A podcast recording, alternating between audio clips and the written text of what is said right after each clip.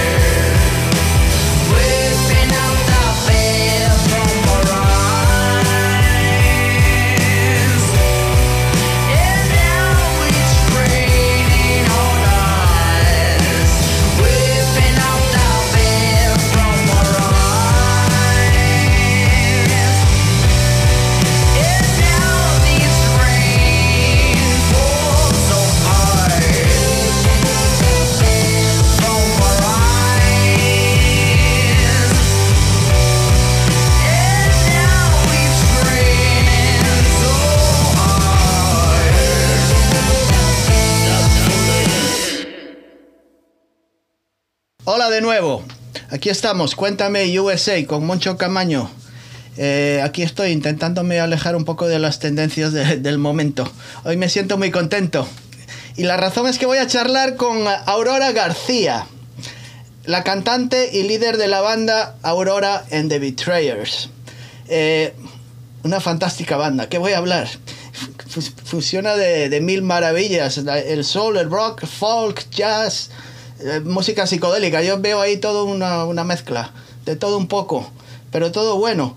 Eh, la catalogan Aurora como una de las mejores eh, voces eh, eh, de España. Y yo creo que sí, porque yo la he escuchado, eh, des- le di una escucha a todos sus discos y no puedo, puedo decir, estoy de acuerdo completamente. Lo único que dicen que es la... una de las figuras más importantes de la música negra en España. Creo que solo le queda a lo mejor hacer un poco de rap y trap para ya ser completo el paquete. Pero me encanta, me encanta Aurora. Eh, y, y- como siempre soy sincero, lo voy a hacer otra vez. Hace mm, un año, habrá un año que conozco a Aurora en, The Betrayers. No tenía ni idea de ellos. Os digo la verdad, aquí en Estados Unidos no, no sabía de ellos. Y tan, lo escuché así de rebote como se suele hacer ahora, que uno no... En, en YouTube he visto un montón de vídeos de ellos y escuché un par de canciones y dije, pero ¿quién es, quién es Aurora? Y pensaba que era una banda eh, americana o algo, no tenía ni, ni, ni idea. Pero era todo lo contrario. Así que ya no hago perder el tiempo. Aquí tenemos a Aurora, creo que está en España, eh, de Aurora en The Betrayers. ¿Qué tal estás? Aurora García, se puede decir. Hola, ¿qué tal? ¿Cómo Pues muy estás? bien. Muy contenta de estar aquí charlando contigo. Mm, eh, he visto que ahora mismo os, os cojo en plena gira, ¿no? ¿Verdad, Aurora? Ya estáis, eh, estáis funcionando, estáis ya tenéis un- una, una serie de, de conciertos que estáis haciendo ya en directo. Ya comenzasteis el mes pasado, ¿no? Sí, acabamos de empezar. Eh, tendríamos que haber empezado antes, pero la situación pues nos ha dado a todos un poco de... Ya. nos, ha tenido, nos ha tenido cambiando fechas y retrasando un poquito pues, pues eso, las fechas más que nada porque por, por prevención, ¿no? Y, y, y- y ahora mismo estamos eh, eso, hablando y con suerte pues saldrán más fechas sobre la marcha. Mm. Ojalá. Me gustaría empezar, conocer un poquito más de, tu música, de, los comienzos. ¿Cómo comenzó tu gusto por la música soul eh, americana, el gospel, el funk y todo esto? Porque seguramente, eh, me imagino que en tu juventud, eres joven todavía, pero en los 13, 14 años no era la música que más se solía escuchar en España, ¿verdad? Para nada. No. De hecho, yo siempre digo que he tenido la suerte de que en mi familia se ha escuchado buena música y por supuesto eso ha sido el, eh, uno de los gérmenes que hizo que, que yo me interesara por esta música. Eh, Hmm. Al fin y al cabo, aquí la música anglosajona ha sido la música de las películas, ¿no? Ya. de, de la televisión o de los anuncios. Pero yo tuve la suerte de que cuando éramos pequeños, yo y mis hermanos pues, eh, escuchábamos música con mis padres, tanto en casa como en los viajes. eh, y recuerdo que mucho antes de, de la adolescencia, sobre los mm, cuatro o cinco años, eh, yo iba en el coche con mis padres en un viaje y, y sonó Tina Turner. Mm. Eh, y pues no sé qué decirte qué sucede en el cuerpo y en la mente de una niña tan pequeña Mm. para que de repente eh, ese tipo de música invadiera mi cuerpo y me, me- me- me pusiera el, el corazón a mil por hora, ¿no? Ujú.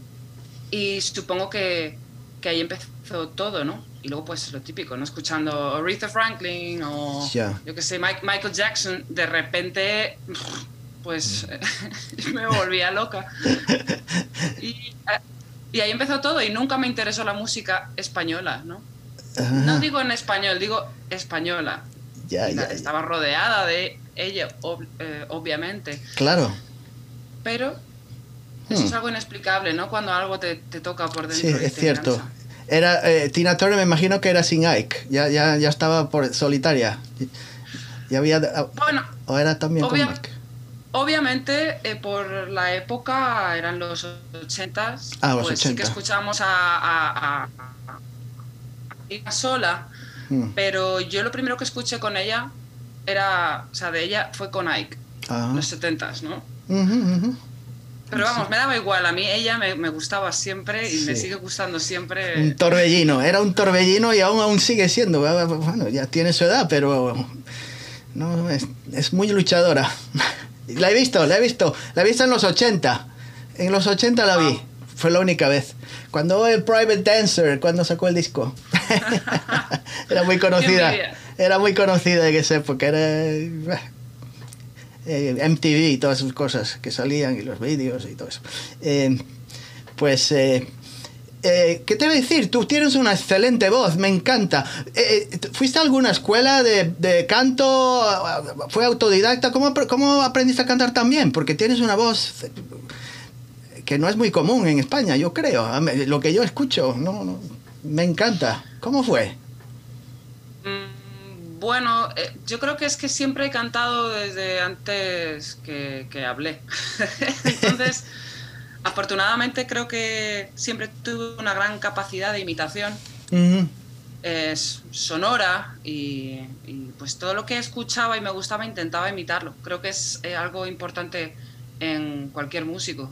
sí. Cuando escucha y pues por imitación, ¿no? Pues un guitarrista tiene, se aprende los solos o Sí, sí, las canciones de sus guitarristas favoritos.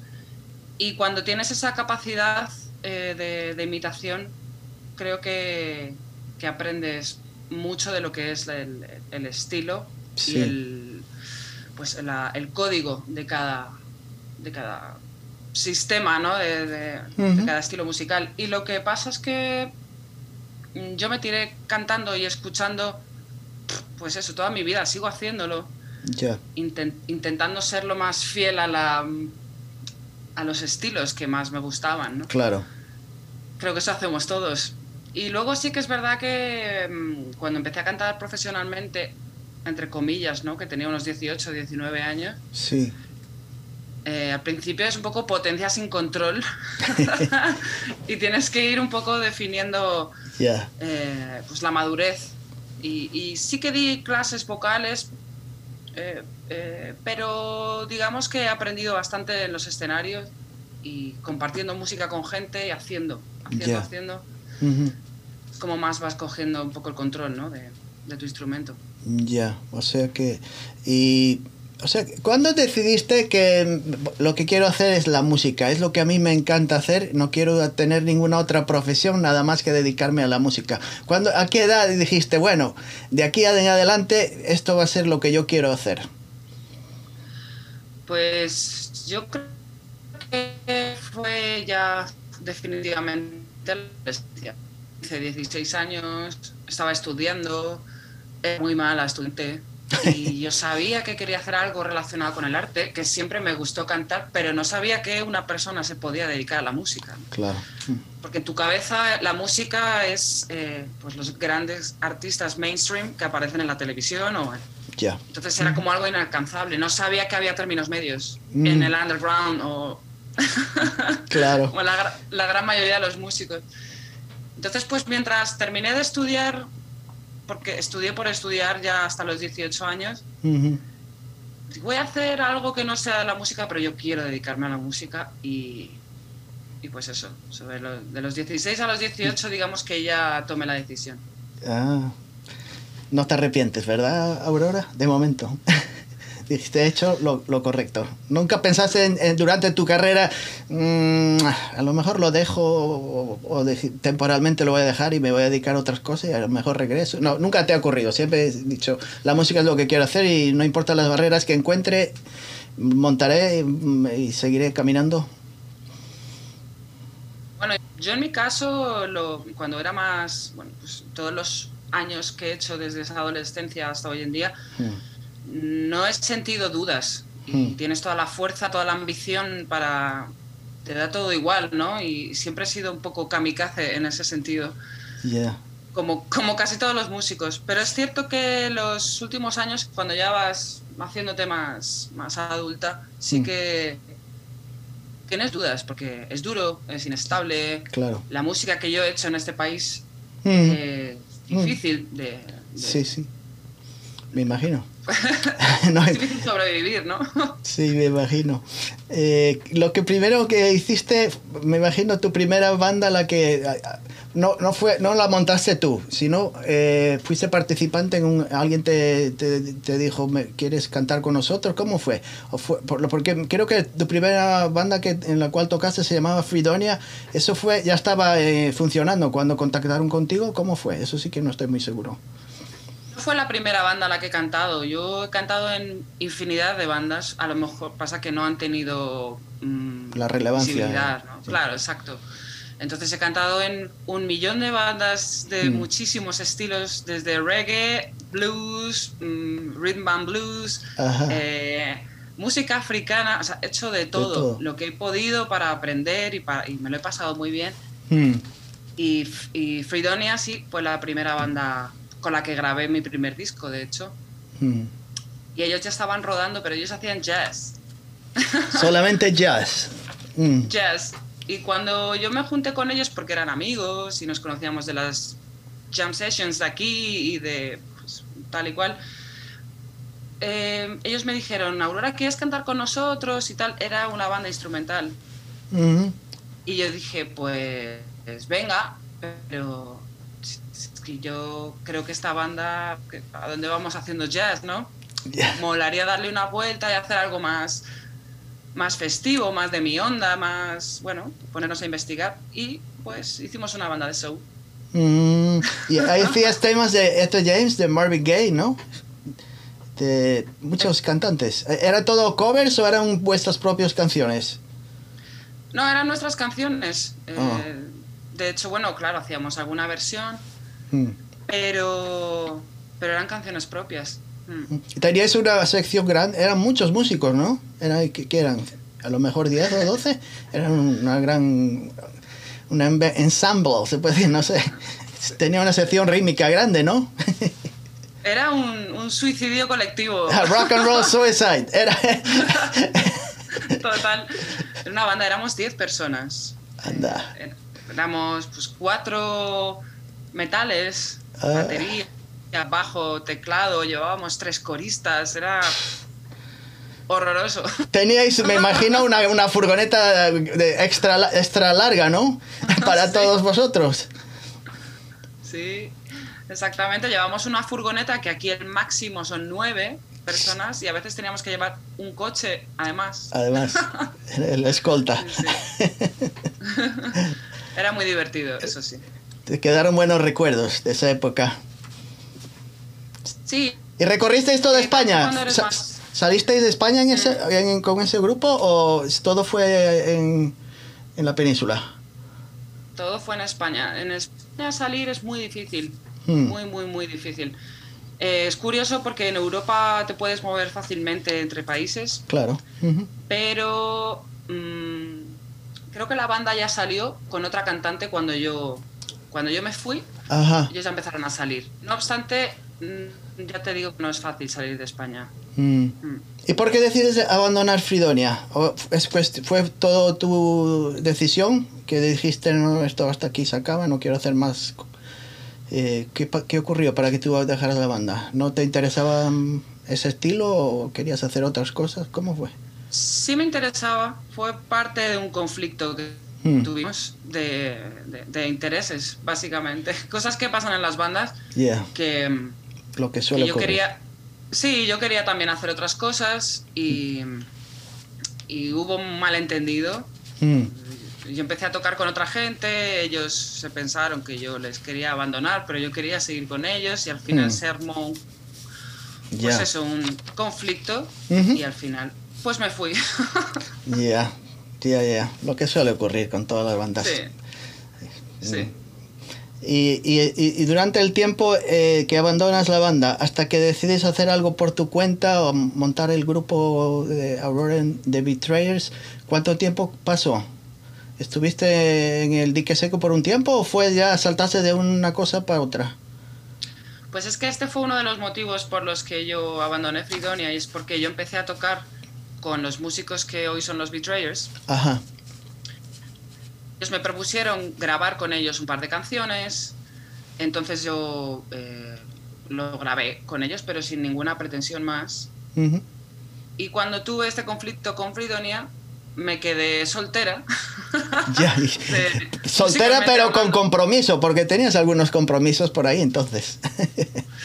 Sí, quiero decir, soltera musicalmente ya no era la cantante solista de ninguna Claro. banda, ¿no? claro. sí. Entonces ya hablé con los que hoy son The Betrayers Ujú, y, y les dije, oye, me acabo de quedar sin banda, ¿queréis que hagamos algo? ujú. Y nos pusimos a componer, pero no teníamos la idea de montar una banda. Era como uf, otra vez montar una banda grande con todo lo que eso supone, ¿no? De Ya. inversión, de tiempo, de Claro. composición. de.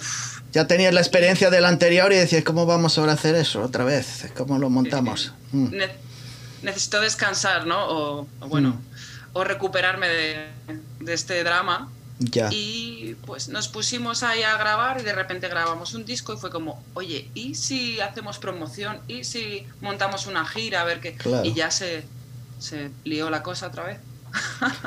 Y estabas en Madrid, todo esto ocurrió, estabas en Madrid viviendo, ¿no? Tú, porque tú naciste en Madrid, ¿no, Aurora? Sí. Yo soy de Madrid y he vivido siempre en Madrid porque aquí es donde está un poco casi todo el... La escena, todo lo... Sí. Y todo, la mayoría de los... Ya, y como decir eh, Nueva York o decir eh, Los Ángeles, algo así, ¿no? Es el Correcto. Madrid, es el, el punto de... Ya. Eh, y entonces eso en el 2014, eh, con la banda ya Aurora and the Betrayals, es cuando sacáis el primer disco, ¿no? Shadows Go Away. Ese es el primer disco que sale, vuestro. Exacto. Mm. Eso es. Y es- pero eh, ese disco es mucho más... Es, en que eh, el género musical es más soul que otra cosa, ¿no? Es soul un poco con jazz, eh, que, que- que- lo escuché. Es- bueno, escuchar, escuché todos los discos, no, no voy a decir que no. Eh, eh, Ajá, gracias. Sí, sí, lo escuché en Tidal, ¿no? Eh, Lo escuché, escuché varias veces. Algunos lo escuché, mm, sobre todo el último, lo escuché, no sé, no, por lo menos 12 veces, te puedo decir, la verdad. Ah. Sí. ¡Wow! Sí, sí, sí, sí, sí, sí, lo escuché. Y, en YouTube, todo eso, los vídeos, mm, sobre todo los que haces en vivo, eh, tienes una... ah, ya no te, a, voy a dar ahí todo, la- tirar flores continuamente, pero me encantan, me- los he visto, eh, de verdad. Eh, el- entonces el primer disco es... es eh, ¿Qué fue? Como una decir, bueno, vamos a sacar el disco y a ver lo que ocurre. eh, si veremos que, hay, que nos dan un buen reconocimiento, pues seguiremos por estos caminos. O porque al principio seguramente el primer disco es algo que es el debut de la banda y uno está siempre un poco indeciso de lo que puede pasar, ¿no?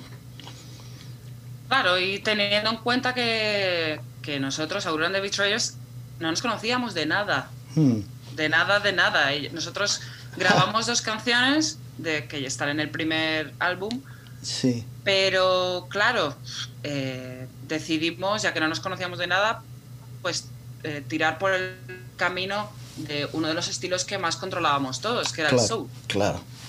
En- Entonces eh, compusimos un poco el primer disco en esa dirección para hacerlo fácil y cómodamente, pero también es cierto que desde el principio nosotros sabíamos que no queríamos ser una banda de soul. De hecho, eh, sí es una de las patas de nuestro banco, pero no, que- no queríamos ser eh, otra vez Sharon Jones and the Dap Kings. claro. Eh, yo venía de más o menos eso, con Fridonia, y no, y no quería muchas bandas de soul, muchas bandas de funk. Eh, y that's, that's why the name of The Betrayers, de traicionar un poco todos los... eh, vamos a hacer música y que no- la, la música que nos salga y nos dé la gana. Ya. Hmm, Y hicimos ese primer álbum, pero ya estábamos pensando en el segundo, ¿no? De- hay que dar Ah. una vuelta a esto. Ya. Será el primero, pero no, no, no. El segundo que no puede ser eh, como el, igual al primero, ¿no? Vamos a seguir eh, con estos rembos. Eh, ya tenías, cuando terminaste el primero, ya me imagino que tenías ya canciones ya preparadas para el segundo, ¿no? No fue eh, que terminaste el primer disco y todavía no sabías qué ibas a hacer. Ya tenías planeado lo... Ya teníais temas ya pendientes, guardados para el siguiente disco. Bueno, según empezamos a girar con el primer disco, ya estábamos pensando en en sentirnos un poco más banda con Mm. nuestra propia personalidad Hmm, eh, y, y- e investigarnos a nosotros mismos y salirnos de, de- de nuestro círculo de seguridad, ¿no? Que era ujú, pues música más, más clásica, más con estructuras más soul, ¿no? Sí. Entonces, sí, digamos que ya estamos componiendo para el segundo disco, según empezamos. Ya. Eh, ¿Y cómo fue la experiencia por la carretera? ¿Era más o menos todos estos viajes, eh, todas las horas de carretera, me imagino? Porque todo eh, sería un poquito más eh, ligero, no como Fridonia, sería algo más eh, amigable entre vosotros, ¿no? Sí, empezamos, claro, con toda la, la ilusión y, y- y con, con todo el desastre también de una banda nueva que Mm. empieza, que somos muchos, también Mm. con metales, con coristas, con furgonetas llenas hasta arriba y, y con la poca, entre comillas, profesionalidad de una banda que empieza y Ya. sales y después de los conciertos de borrachas todas las noches y, y, eso, y eso no puede durar toda la vida, ¿no? Claro, Entonces, claro. Fue muy divertido. Eso sí. Yeah. Mm, y ahí el siguiente disco lo sacáis en el 2016, que es más experimental, se puede decir, es eh, Voodoo, ¿no? Ese es, ese es el siguiente que sacáis y ahí ya es genuino, es lo que vosotros queréis hacer en, es- en, esa, en esa época, ¿no? Decidís, bueno, esto es ya más auténtico, más, más genuino.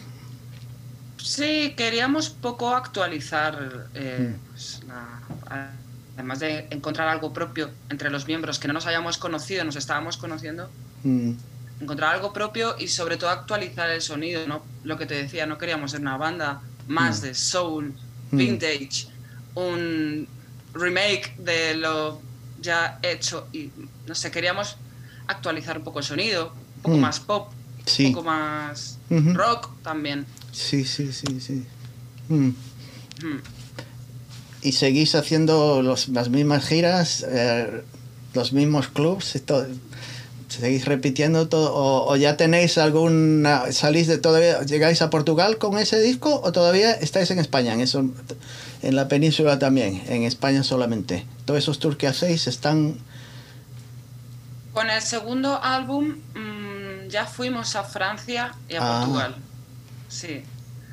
Y, mm, y con mucho esfuerzo, ¿eh? porque Claro. no, no es nada fácil, como te digo, no sé por qué existen esas fronteras a la hora de girar. Es una cuestión de... es, logística, promotores, ¿qué es? ¿Cuál es el problema? Pues mira, cuando nosotros hablamos siempre con, con promotores de, de Europa, generalmente te piden que tengas tu, tu material distribuido físicamente en las tiendas, Ah, pero luego sin duda cuando con- intentas contactar con las distribuidoras o con las agencias es muy difícil obtener respuesta. Con lo Mm. cual, ¿cómo vas a distribuir? ¿no? Claro. Hay una especie de, de limbo que si no pasas por discográficas grandes es difícil eh, claro. atravesar ese, ese desierto. Ya, ya, ya. No, no. Hmm. Tiene sentido. Y- en cuestiones de público, ¿notas alguna diferencia en hacer un, un directo en Portugal o en España? ¿El público te acepta de la misma manera o son más eh, expresivos o más o menos igual? ¿O en Francia? Pues, por ejemplo, yo creo que fuera de España, por lo que hemos vivido, Hmm, la, la aceptación es mayor, porque Mm. la gente está acostumbrada más a ir a un concierto y no saber lo que va a haber, claro. ¿No? Entonces, eh, te escuchan con, con- con atención, tienen mucha más apertura, mucha más cultura, eh, que, viene, que viene de más atrás. En España somos todavía muy cerrados. La gente va, para empezar, no entienden el inglés, a no ser que, bueno, que venga una super banda de fuera, Ya. ¿no? Y se les tiene en un pedestal porque son americanos o porque son ingleses o porque... Sí, sí, sí. sí. Y no entienden las letras probablemente, pero existe esa... Ya. Como que son mejores, mejores músicos y mejores cantantes y mejor todo. Como... Yo lo Exacto, exacto. Porque- Y luego también pues que se, que, se, que se escucha mucho música en español. Mm, Y, y bueno, pues nosotros somos, al fin y al cabo, haciendo música underground en inglés. Ah, es complejo, ¿no? Y fuera sí que hemos recibido eh, de primeras recibimiento más, más abierto. Hmm. ¿Qué te decía? En las escuelas en España, en cualquier... Ahora mismo yo no lo no desconozco, porque yo dejé España cuando era muy jovencito. Eh, hay clases de... En cualquier escuela puede, hay clases de música, hay profesores de música donde, o donde puedas aprender a tocar instrumentos en cualquier escuela, o no existe, solo en ciertas escuelas. Cualquiera. De, A ver, hay- escuelas municipales que suelen ser asequibles hmm, para, para la gente. hmm, Pero bueno, digamos que, el- que la enseñanza es limitada, ¿no? Musicalmente hablando. Ya. Luego ya están las escuelas privadas, que son caras, claro. o clases particulares con, con algún músico en particular, que también es caro.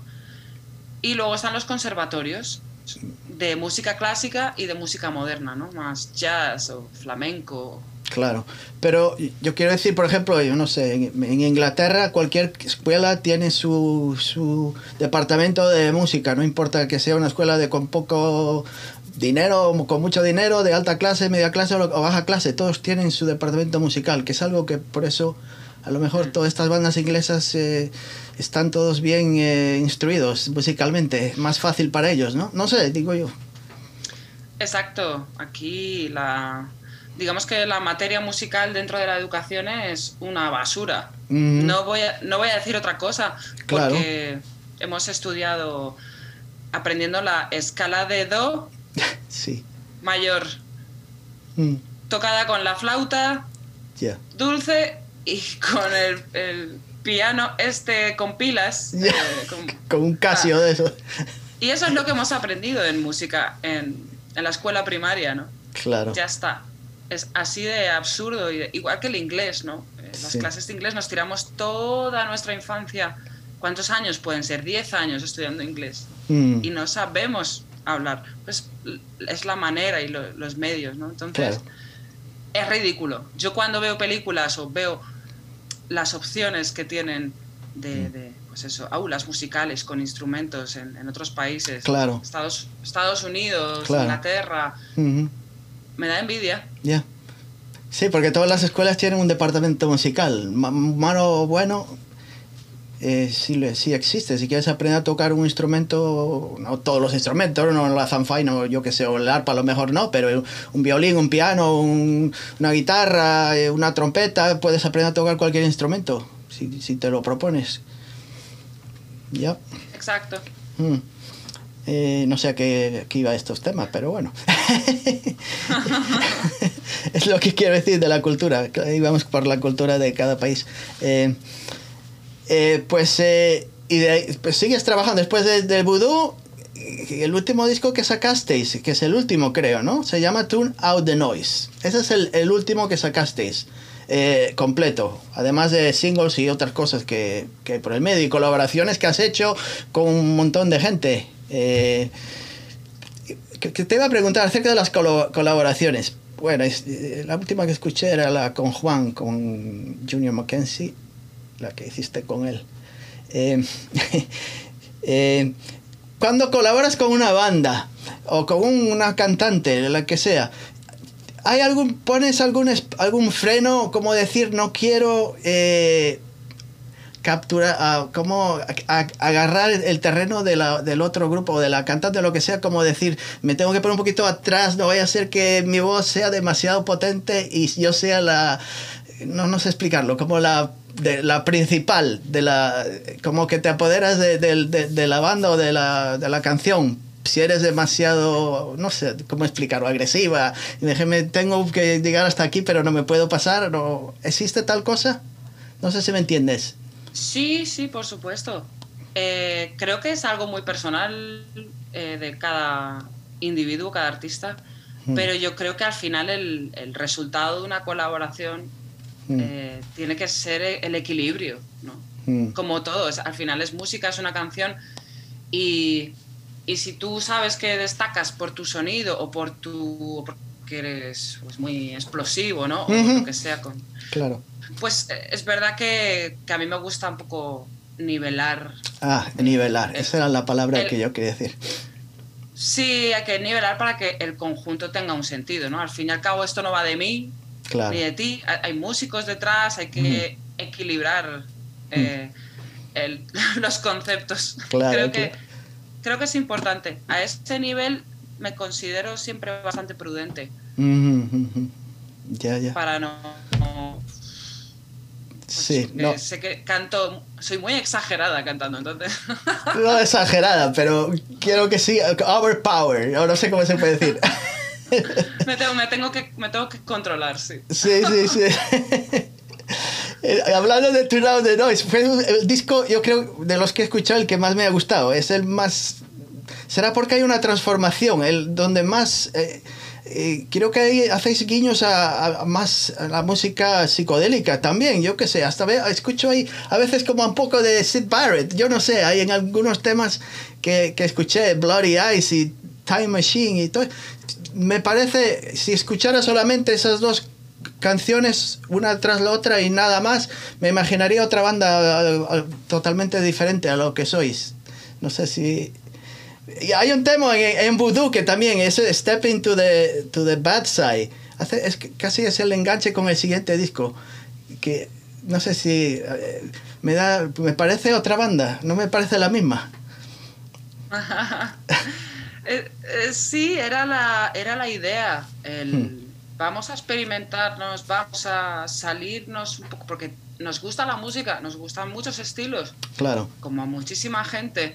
Y, y ya te digo, la transformación del primer disco al segundo eh, y del segundo al tercero, o sea, se va viendo progresivamente, yo creo. Y- Sí. Y, y te- teníamos muchas cosas que, que expresar y que y- y queríamos dejar fluir. Sí. De repente, pues viene rock, viene rock, viene psicodelia, psicodelia. Psicodelia, vamos a sí, sí. dejarlo, vamos a dejarlo estar. Sí, sí, y sí. Fue el disco que más me gustó, no sé, por, bueno, pero mis gustos son un poco, yo qué sé. Pero es el que más me gustó de vuestra discografía hasta el momento, el último. Eh, después, y pero ahí creo que he leído en algún sitio que al terminar la gira de- en el 2020 y todos estos temas que están ocurriendo ahora con la pandemia, eso eh, hubo una especie de ruptura en la banda, ¿no? Como de, dijiste vamos a hacer un descanso, o a lo mejor ya, mm, no sé, hubo quedaste así un poco, no sé, hasta el hastío, ya un poco desgastados o agotados o algo así, ¿no? bueno, hay muchos motivos. Eh, realmente llega 2020, Mm. eh, previo, una semana antes de, de la pandemia Ujú. oficial, ¿no? Sí, Eh, nosotros veníamos ya girando después de tres discos y dos singles y, y estábamos bueno eran siete años ya de banda no Claro. siete años tres Mm. discos además reinventándonos mucho cambiando mucho peleando en una escena que es muy complicada sí. Eh, y sobre todo hayamos conseguido cosas increíbles Mm. en este país Ujú. Una banda así ha tenido que trabajar mucho y estamos muy orgullosos de nuestras canciones y de nuestro trabajo, pero también desgastados, Claro. porque también sentíamos que, que el techo Mm. no es que estuviera cerca, es que ya estaba ahí, ¿no? Y también, ¿para qué negar que las relaciones personales se van viciando? Ya, Y, y todo el trabajo que, que hay detrás sí. es, es- es muy difícil, es mucho roce y es Claro. muchas decisiones. Mm. Y al final fue como, mira, tal vez es mejor dejarlo aquí antes de que la cosa Sí, que, empeore. ¿no? que acabemos eh, peor de lo que estamos. Sí, sí, sí. Entonces, bueno, fue un poco una decisión muy rápida. Eh, de hecho, mucha gente ni se enteró. ah, que os habéis separado. Sí, pero ¿qué ha ocurrido? Sí, sí. Supongo que necesitábamos un descanso y no. A día de hoy. Y entonces no sabíamos muy bien si era definitivo, si Ya. queríamos seguir, si no. Mm. No, no. no siempre hay que tener las cosas claras, ¿no? Ya, ya, ya. Y, y así fue.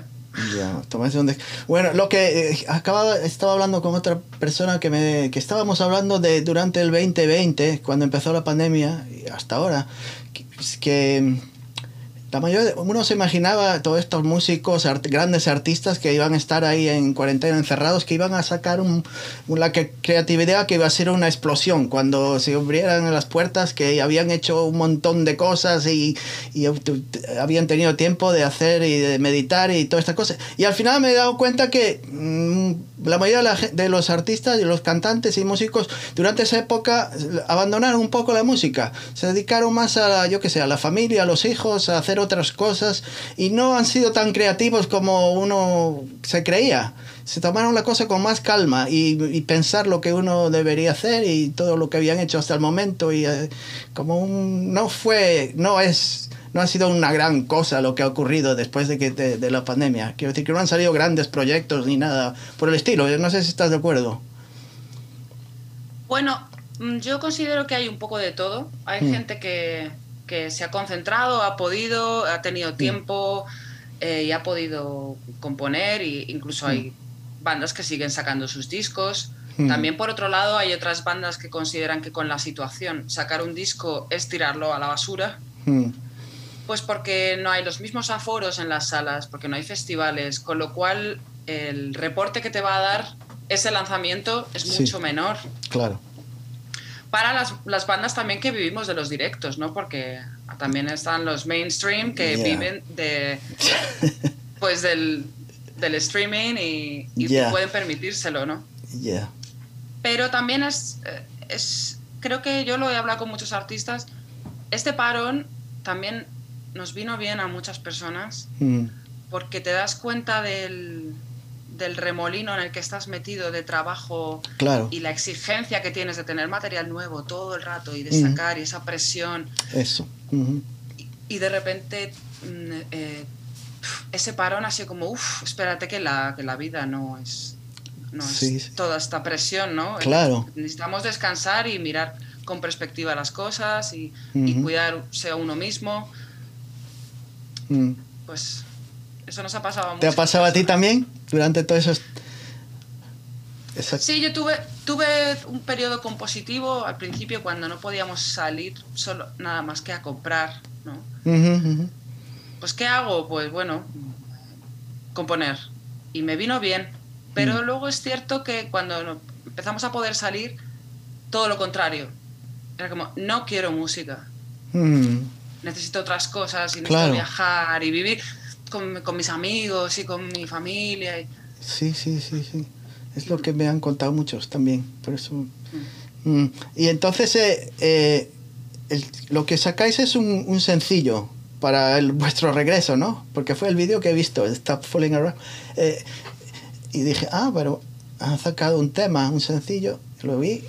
Y me parece, se, me no sé, me hiciste recordar a una mexicana, una tigresa mexicana, no me acuerdo, una actriz o algo así. no me acuerdo del nombre, mejor no me acuerde. no era tan artista es- como tú, de cualquier manera. Eso, es- eso sí que es una psicodelia. Sí, sí, sí, sí, me llamó la atención. Me parece. me gustó, me gustó, me gustó. Eh, te iba a hacer una pregunta. Eh, ya sé que estáis ahora en tour, ya a ver, como me veis. Eh, ¿Cómo ha sido? eh, creo que la primera actuación en directo que hicisteis. Eh, ya más se me olvidó el nombre. ¿Dó- ¿Dónde fue el- la primera.? eh, en enero creo que fue, ¿no? En Castellón fue el primer eh, directo que hicisteis en este año, en el 2022, o ya habías hecho otro? No. No, al final, el 28 de enero en Castellón ha sido el primer concierto del año. Mm. Cuando hacéis un- el primer directo, ¿cuántos temas, eh, cu- cuál, cuál es vuestro repertorio? ¿Cuántos temas tenéis más o menos? O la duración de un concierto vuestro, para tener una idea. Yo creo que unas 14, 14 canciones, 14, 15, viene a ser una hora, 40 minutos, o Mm, depende un poco de- del día, pero mm, por ahí. Y hacemos un poco revisión de los tres discos, mm. Eh, concierto eh, het- heterogéneo. Mm. O sea, no sé, no, de, de Castellón y os vais a, a, a cualquier otro lugar, a Pontevedra, y son otros temas. O sea, de, a lo mejor de 14, ¿no? ¿repetís qué? ¿De 10 del, del premio directo? Más o menos. Bueno, generalmente intentamos respetar un set list Ah. mm, pues para tener un show más bien eh, Mm. establecido y controlado. Es cierto que algún día podemos cambiar Mm. o incluso, ya sabes que a veces compartes banda con otros, o sea, en el escenario o vas a un festival y te van moviendo los tiempos. Ahora, Ya. Hoy podéis tocar una hora, hoy 45 minutos. Pues dependiendo de eso, elegimos un set u otro. Ah. ¿Y cuántos eh, componentes tiene la banda ahora mismo? Adem- sé que está José, José Funko, ¿no? Es uno de ellos. Martín García es el otro. ¿Y después tenéis algún otro miembro que esté ahí con vosotros? ¿Cuántos sois eh, al final? A ver, Aurora and the Betrayers somos los tres que has mencionado, José Mm. Funko a la guitarra, Martín García teclados Claro. y, y yo. Somos Mm. los Betrayers, ¿no? Digamos. Sí. Y luego eh, tenemos tres miembros más, somos seis en total en el escenario. Mm, Está Luis Pinel eh, con otras teclas. Eh, David Salvador al bajo y Mario Carrión al- a la batería. mm. Y no tenéis ningún track ahí de background, que alguna guitarra extra, o todo ese, todo es en vivo. No hay ningún instrumento ahí que esté Eso es lo que me gusta a mí. Odio Todo los tracks. directo. Cuando no hay más remedio, pues hay que añadir, pero prefiero escuchar todos los instrumentos ahí como si hay fallos o si todo sale perfecto, lo quiero escuchar. bueno, eso es, eso es una decisión interesante cuando de repente te pones a grabar canciones o a componer, dices, Mm. espera un momento, que esto en directo no lo podemos hacer, Claro. ¿no? Mm. Porque tendríamos que lanzar un- una pista o, O una sección de cuerdas ahí atrás o un violín o lo que sea. Claro, hemos intentado arreglar, solucionar ciertas cosas, pues de repente metiendo ese sonido en el teclado, ¿no? Claro. Eh, Sí, sí. entonces sí. se lo lanza y, y no es igual que el disco, suena diferente, pero bueno, también tiene esa... Claro, También es más or- orgánico, ¿no? exactamente. Eso es lo que me gusta. Eh, entonces, otra cosa que te quería preguntar, eh, porque tenía ya una, he visto una, una lista de, de- los lugares que, ibas a- que estabais ya planeados para hacer directos y ahora ha- habéis añadido algunos más, ¿no? Según van ca- va caminando las fechas y los meses, vais añadiendo más, porque de momento no habéis cancelado ninguno, ¿no? No, hace poco ya hemos puesto un cartel con, con las nuevas fechas o fechas que hemos movido también por Mm. la situación. Ya. Y de momento esas están estables. Eh, Mm. A ver si seguro que irán saliendo más. Se está tranquilizando aquí el asunto COVID Ya, es lo que estoy viendo, Y- sí. y está empezando a, a moverse un poco la programación ya para primavera-verano. Mm, Así que con suerte anunciaremos más fechas. Me alegro. ¿Y, y- y queréis culminar eh, toda esta gira en un disco eh, en, en vivo, ¿no? Es, es la intención vuestra. ¿Y esta, este disco va a ser eh, de un lugar o serán canciones de, de diferentes lugares que vais grabando y escoges los mejores? ¿Cómo es eso? Pues haciendo honor a- a- al suicidio colectivo que ha sido siempre Aurora and the Betrayers, vamos a hacer un directo. Uno Ni solo. siquiera son dos seguidos, que muchas veces la gente hace eso, ¿no? Pero también para grabar de- DVD, Mm, nosotros es un disco en directo tal cual. así como salga. No vais a añadir batería después en el estudio que esa batería no era la corre no estaba bien o, o lo que sea. Lo que A ver, también, también es cierto que mentiría, si, Mm. bueno, cualquier artista mentiría si Mm. dice que luego no puede hacer algún, Ah, ok. No, no, es un normal. arreglo en caso de que haya algún error grande o, Sí, claro, me imagino. o lo que sea. Eso lo hace todo el mundo, ¿no? Pero vamos a intentar ir así, hacer lo que hemos hecho siempre, que la gente dice que los directos de Auron de Betrayers no tienen nada que ver con los discos Ya. y queremos dejar plasmado eso, ¿no? Para nuestra, No, ya. nuestra historia. Exactamente. No, porque esto de los directos eh, no es muy común. En, en los 70s era, eran discos en directo, eran muy común hacer discos. Ahora ya hacer un disco en directo es algo que no se, no se suele hacer tanto, ¿verdad? Es lo que... Mm, no, claro. Ahora mismo todo funciona diferente. De hecho, ya casi mucha gente no saca ni discos, ¿no? Sí, es el... ni en directo ni en estudio. o si lo hacen en estudio, tienen, ya no salen en directo. No vaya a ser que sea una- un fracaso total. Mejor en el estudio, que se, se puede hacer de todo. Claro. Exacto. Sí, No. además estamos en la era de lo, eh, de lo visual, ¿no? También. sí, Como sí, sí. Los artistas se dejan todo el dinero en, en lo visual. Es muy difícil, es muy difícil. Yo, yo, yo me encontraba feliz antes. Cuando era más jovencito disfrutaba más de la música que, lo, que ahora. Y con menos medios, pero disfrutaba mucho más. Con menos opciones. No sé por qué. Será. Era más real y más orgánico. Yo creo que ahora es casi... Y demasiado... Me gustaba la incertidumbre y desconocer de lo- del artista como era en general. Si le gustaba el café o no le gustaba, o si salía por la mañana o por la tarde, no, me daba igual, solo era la música lo que me interesaba. Ahora está uno más eh, pendiente de lo que hace, de lo que le gusta y lo que no le gusta a un artista. No, no debería ser así, yo creo, es lo que a mí me... Pero es lo que hay que hacer, darse a conocer y, y aquí estoy con mis amigos en, yo que sé, en Fuerteventura o en las islas de, de yo que sé, en China o lo que sea, aquí con toda la pandilla y tienes que enseñarte. Antes no desconocías, eh, era mucho más me, me gustaban los discos más que lo, lo digital. Me gustaba un disco de plástico, de, de vinilo y verlo y darle vuelta y, ver quién cantaba y quién no cantaba y si eran los mismos miembros del disco anterior y todas cosas averiguabas por tu cuenta. No eres tan, no es como antes. No, no es, es muy diferente. Sí, bueno, hay muchos artistas que intentan, intentamos o hemos intentado eh, adherirnos a ese concepto romántico, ¿no? Sí. Del disco físico, de, de, pues directos orgánicos y, y- y también es verdad que es que económicamente no puedes acceder a grabar vídeos tan, Sí. tan caros o tener Claro. no sé, una, una visual tan tan tan pro, Mm. eh, ¿no? Tan top. No puedes acceder a eso. Entonces, bueno, entre que haces lo que puedes y eres fiel a, a ese romanticismo de Ya. cómo se hacían los discos antes, Mm. pero hay que también hay que estar en los tiempos que vivimos y si no te, te, te entierran. te pasan por encima y, Sí. y se olvidan de ti, que eso es lo peor. Somos, somos dinosaurios intentando sobrevivir en... Sí, es, que es, es la jungla, es la, la jungla musical. Eh, que te iba a hacer una pregunta acerca de los estudios de grabación, pero estas son cosas mías así un poco... Eh, ¿hay, ¿Hay diferencia en... Te, te sientes, no sé, los discos que, que has grabado, me imagino que han sido diferentes estudios de grabación, pero eh, ¿tú crees que, por ejemplo, por citar un estudio, que te fueras a Alabama a hacer un en muscle shows o yo qué sé, en un gran estudio.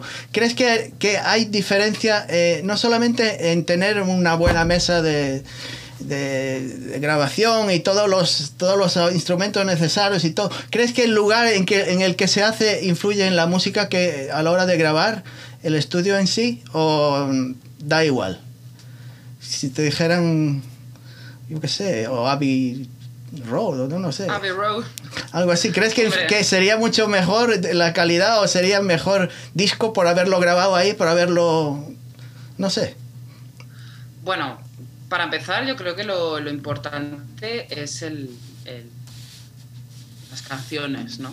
Hmm, Ahora, si tienes buenas canciones y no están bien grabadas, hmm, eh, es, es que depende cuál sea tu objetivo, ¿no? Si quieres que suene orgánico, casi que es más fácil grabarlo en cualquier sitio. Si quieres Hmm. una producción específica, al Ya. final dependen muchas cosas. La canción, eh, la microfonía y luego Hmm. quién la grabe, cómo disponga los micros o cómo lo mezcle después. Son demasiados pasos, ¿no? Entonces, yo creo que sí es importante que sea un buen estudio, hmm. pero es que hoy en día incluso puedes grabarte la mitad de un disco si quieres en casa. Claro. Hmm. Es Yo- que de- depende, depende mucho, ¿no? Pero Sí. al final yo creo que ya no solo es la... Aquí es una, una expresión que se dice aquí, no, no es la flecha, Hmm. es el indio. Eh, Ya, ya. Yo porque yo escuché decir, oh, no, porque si uno se va, a, toda esta gente, ve a los artistas de los 60 o 70, yo qué sé, eh, pues puede decir Aretha Franklin o Joe Cocker o yo qué sé, o los Rolling Stones, y si estuvieron eh, grabando ahí yo hago también, algún- me voy a ese estudio, sería una, te sentirías diferente o hay un ambiente o algo que hay en el estudio que no hay en otro. Yo creo que, ¿tú crees que eso es cierto? No sé. O Wilson Mm. Peckett ahí donde ahí hablando ahí, yo qué sé toda esa gente que hizo grandes eh, grabaciones y hombre, en ese caso en particular, eh, sí que se tenía muy en cuenta el sonido de un estudio en particular, ¿no? Hmm. Cuando hablamos de Mo- Motown, claro ese, ese estudio estaba muy, muy estudiado. Tenían eh, el instrumento colocado en ese sitio en particular Mm. y lo tenían todo muy medido para que sonara la música como sonaba y Mm. también los músicos que tocaban en sus posiciones y ya. estaba todo muy estudiado, ¿no? ya. Eh, pero bueno, eh, eh, yo qué sé.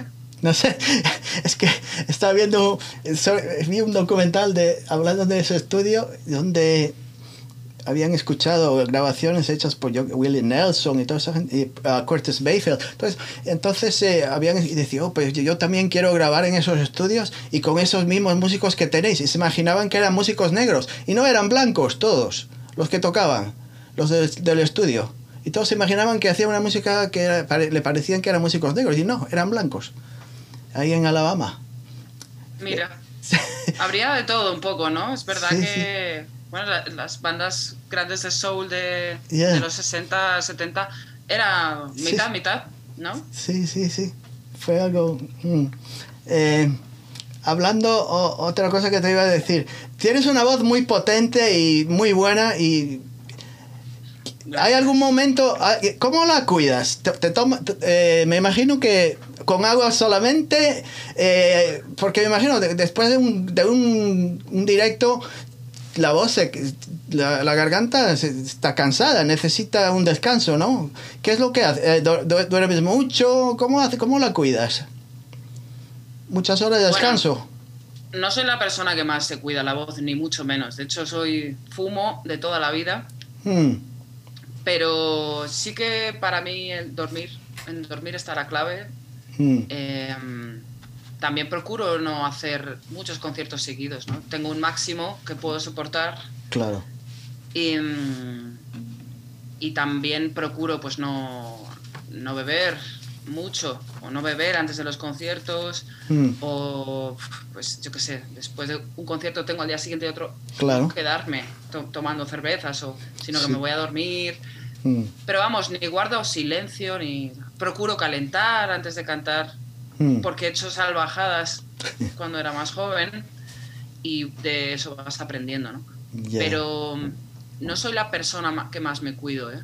¿No? Unos mínimos, no. Pues- No, porque te- afortunadamente tengo un- una voz resistente, Sí, sí, la tienes, sí, claro. pero tampoco soy eh, una persona muy, muy certera cantando. Te quiero Mm. decir, me permito que haya errores y que haya eh, pues, pequeñas transiciones no, no, no perfectamente hechas, ¿no? no Sí, sí, sí.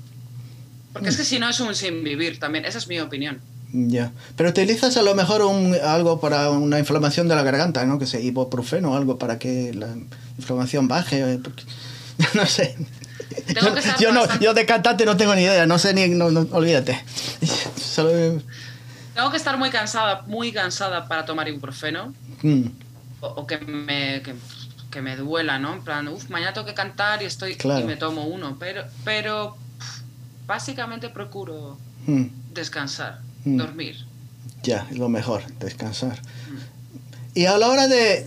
Ah, Si comparas este, esta gira que hacéis con lo que había, las habías hecho anteriormente, antes de la pandemia, en cuestión de fans, ¿te acercas, tienes algún problema en acercarte hacia ellos o dices, ah, aguántate ahí atrás, no te acerques tanto, no voy a hacer que me, me- me- la gira se vaya para el carajo?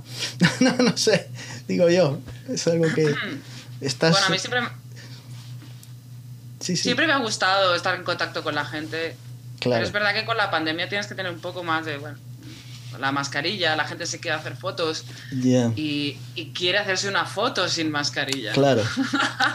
Claro, porque si después se la enseña al vecino y le dice, pero esta quién es. No, no, esta es tal cantante. Yo, yo- yo no sé quién es, puede ser un cualquiera. Claro. Entonces, entonces, bueno, pues sí que tienes un poco más de cuidado con eso. Mm, eh, pero vamos, ya, me, me gusta el contacto con la gente y, y siempre me ha gustado. entonces- claro. Eh, ¿Y cómo van, eh, cómo, cómo vais con los eh, las, las grabaciones? De, me imagino que ya tenéis más temas ahí pendientes, ¿no? En algún disco duro por ahí tenéis temas que están sin terminar y otras cosas que... ¿No hay nada de momento? De momento solamente el, ah, eh, lo Nuestro que... objetivo es el que es ahora mismo. Nosotros decidimos en 2020 parar. Mm, 2021 hemos hecho algún conciertito suelto. sí, eh, dadas las circunstancias. Y ahora que hemos decidido hacer esta gira 2022, eh, nuestro objetivo es grabar el disco en directo mm, y no estamos mirando mucho más allá ajá, de componer y ni grabar otro disco, ni si Ya. saliera alguna canción, ¿por qué Mm. no? Pero vamos, ahora mismo estamos siendo un poco dejándonos estar, cosa Ya. que, que nos hacía falta a todos, como Mm. hablábamos antes, ¿no? A- ya. que la vida nos ha dado una bofetada y Sí, nos ha, ya. estamos disfrutando un poco. Hemos trabajado mucho y ahora queremos estar tranquilos y disfrutando de... De este momento. Mm. Y hablando de, de composiciones, ¿todas las composiciones son tuyas? ¿Todas las letras? La mayoría de ellas, ¿no? Sí, sí. Sí, sí. La verdad que la, la música casi toda ha partido en su mayor medida de Martín, Mm, que es el Martín y José, pero Martín el que más ha compuesto. mm. Eh, y luego sí que las letras son prácticamente mías. No, Con no, todo el, el- el esfuerzo que eso conlleva cuando no Sí. soy bilingüe, claro. No lo soy. ya, pero lo haces muy bien. Mm. Muchas gracias. Siempre sí. me ha importado, ¿no? Ahora con el tiempo las escucho y digo, madre mía. No, no, no, las he escuchado. pero yo, ¿Qué voy a decir yo? Que tampoco soy un experto en el inglés. Sí. Cuando uno llega de 18 o 19 años a un país, el acento nunca se te va. A no ser que llegues con 9, 10 años o menos, después es muy difícil. Pero sí, no, no. Eh, otra cosa que te iba a decir. eh, ¿Qué es lo peor que te ha ocurrido en un escenario hasta el momento, desde que estás en activa? Eh, ¿Problemas de, de salud, de, de- de sonido, de gente que te estaba dando la lata y ya estabas hasta los cojones de ellos? ¿Qué es lo peor que ha ocurrido?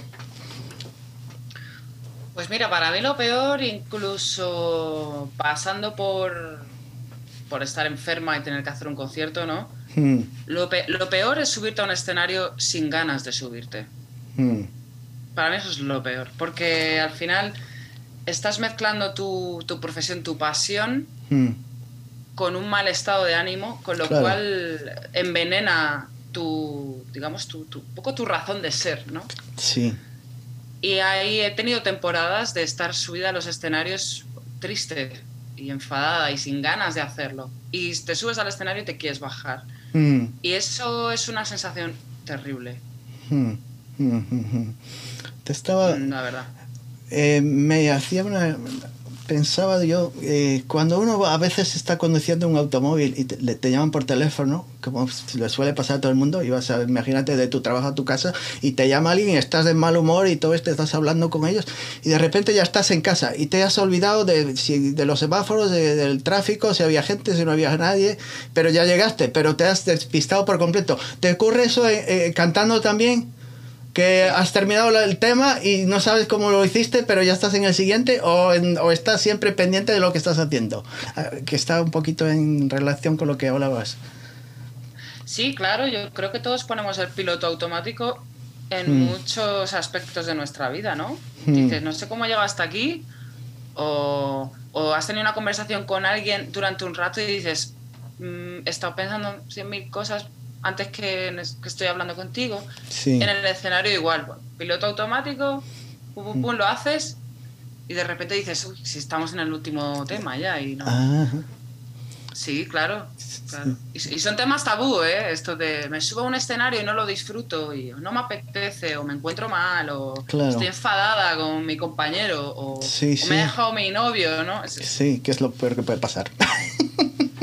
Nos pasa a todos, claro. Eso es. Sí, sí, sí. Eh, hablando de, no sé si eres muy espiritual y crees todas estas en las estrellas y los cristales y todas esas cosas. ¿Hay algún talismán, algo que te llevas contigo eh, al, al escenario siempre o no tienen, no hay pulseras, anillos o cadenas o nada por el estilo que te lleves siempre? Nada físico, la verdad. No, todo es mental. No, no. No, no creo en, en la, lo material a ese nivel. De hecho, muchas veces cuando he estado más nerviosa de la cuenta o cuando estoy descentrada, Hmm, de hostia, me tengo que subir a un escenario ahora y estoy muy descentrada, ¿no? Por lo que sea. hmm, Sí que a ese nivel espiritual Ya. tengo un poco mis mantras y respiraciones para intentar conectarme con, Hmm, con el universo, ¿no? Digamos, no de una manera a- astral y... Ya, ya. Pero antes de, de subir al escenario nos juntáis todo el grupo, porque ya veo hay gente que empieza a hacer oraciones ahí, hay todas estas cosas, eh, eh, cánticos y todos agarrados y yo qué sé. No, no, no hay nada, nada por el estilo que hacéis. Algo así. Sí, Sí, hacéis. sí, generalmente nos abrazamos y, Mm. Y yo tengo una frase muy sencilla que digo, chicos, hagamos un bolo, que es como, Ah, vamos a por ello, ¿no? Hagamos un bolo y, y- y es sencillo, pero dice mucho. Sí, nosotros. sí, sí. Es un, un buen bolo, la gente está aquí para disfrutar, vamos a hacerles disfrutar. ¿no? Mm, Si te dejan Aurora, de ahora en adelante solo vas a poder hacer discos en, en el estudio y no más directos. ¿Dejarías la música? Pues es una buena pregunta, porque a mí el estudio no me encanta.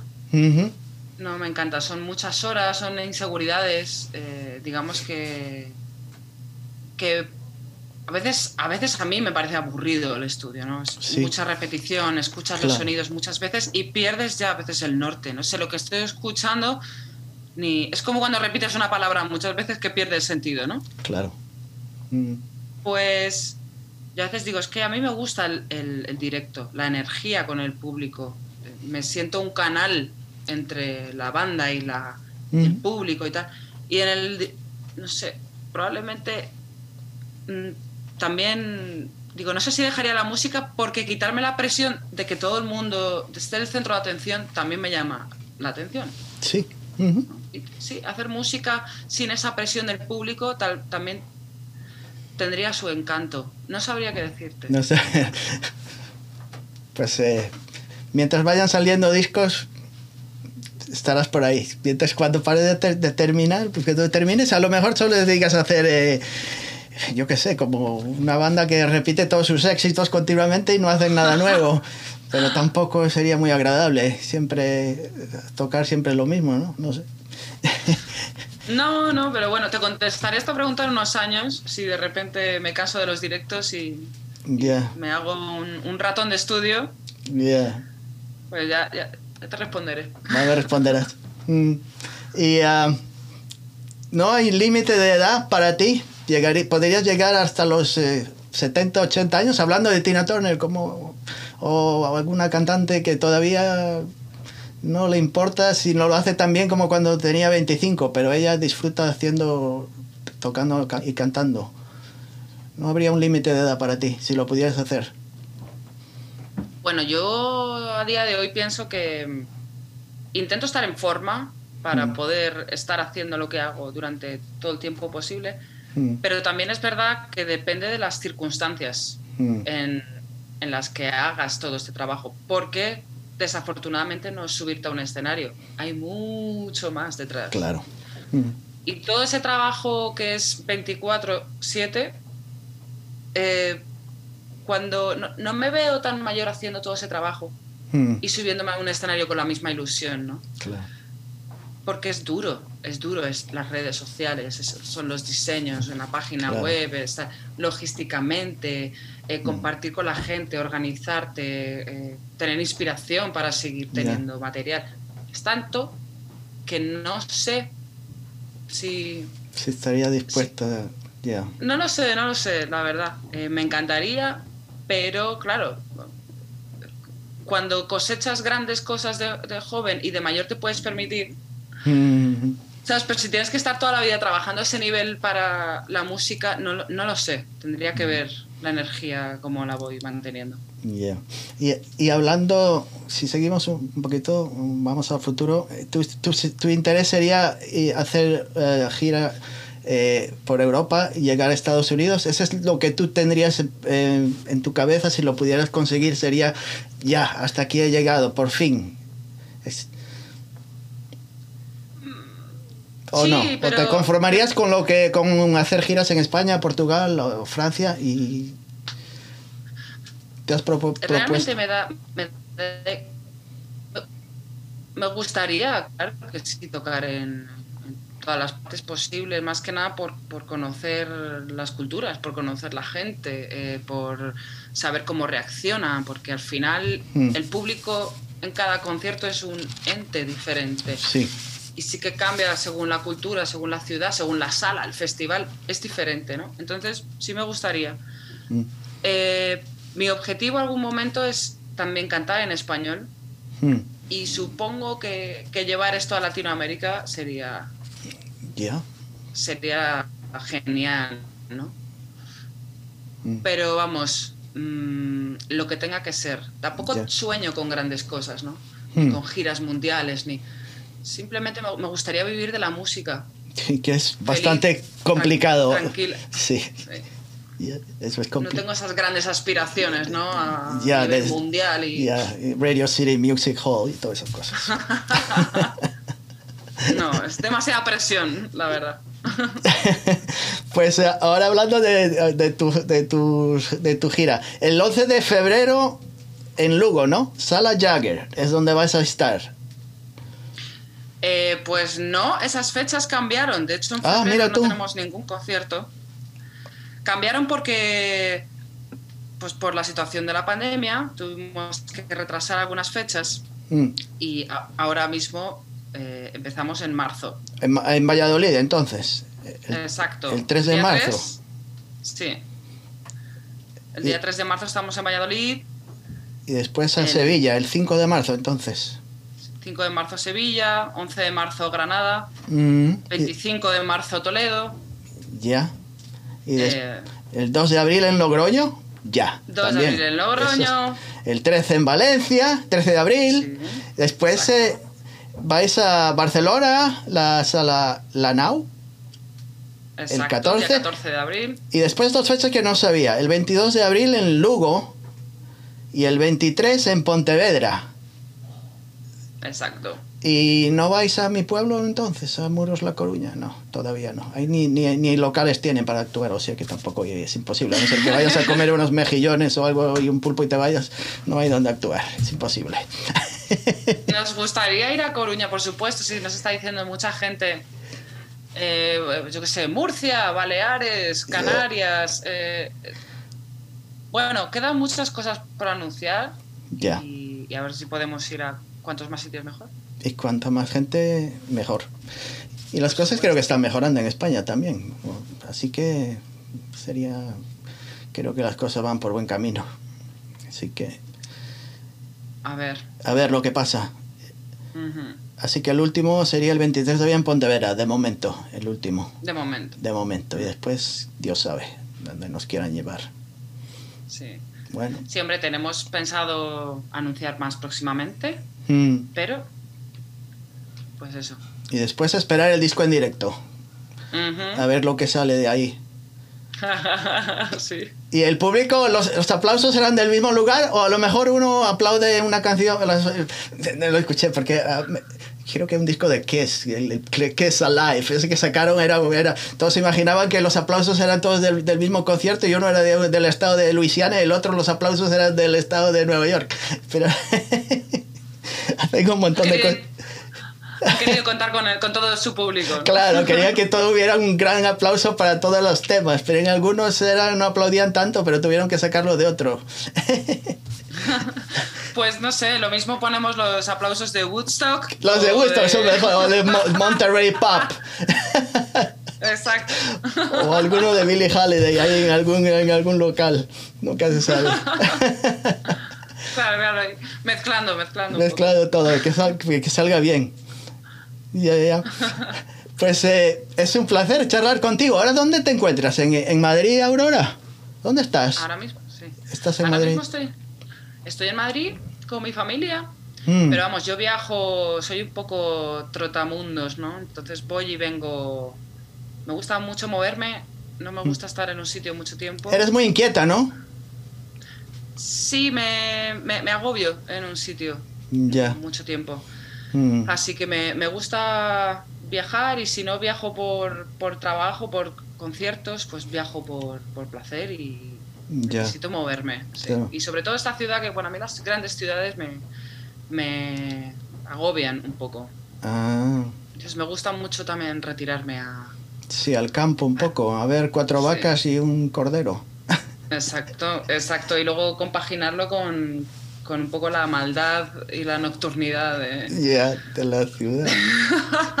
sí, Es equilibrio. Sí, no, me pasa igual a mí. Cuando vas a Nueva York, a Manhattan, uno ahí está, ambiente y todo, pero uno se cansa también. Tiene, necesita respirar aire puro de vez en cuando. Exacto, exacto. Bueno, pues no te digo más. eh, De verdad que me encantó charlar contigo. De verdad.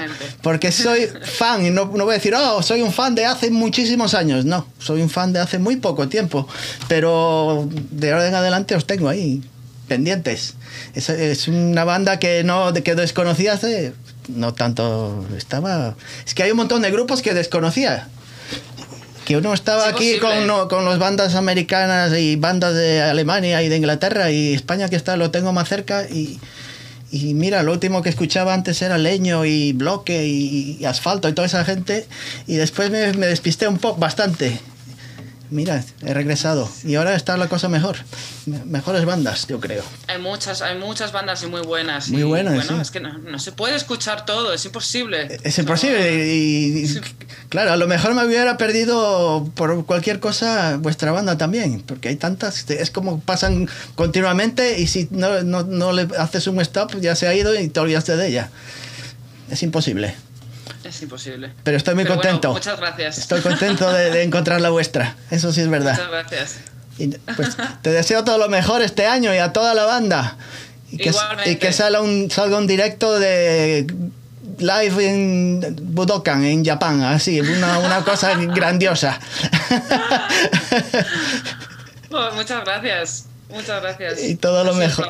Todo lo mejor, un placer charlar. Hasta la próxima. Nos vemos. Venga.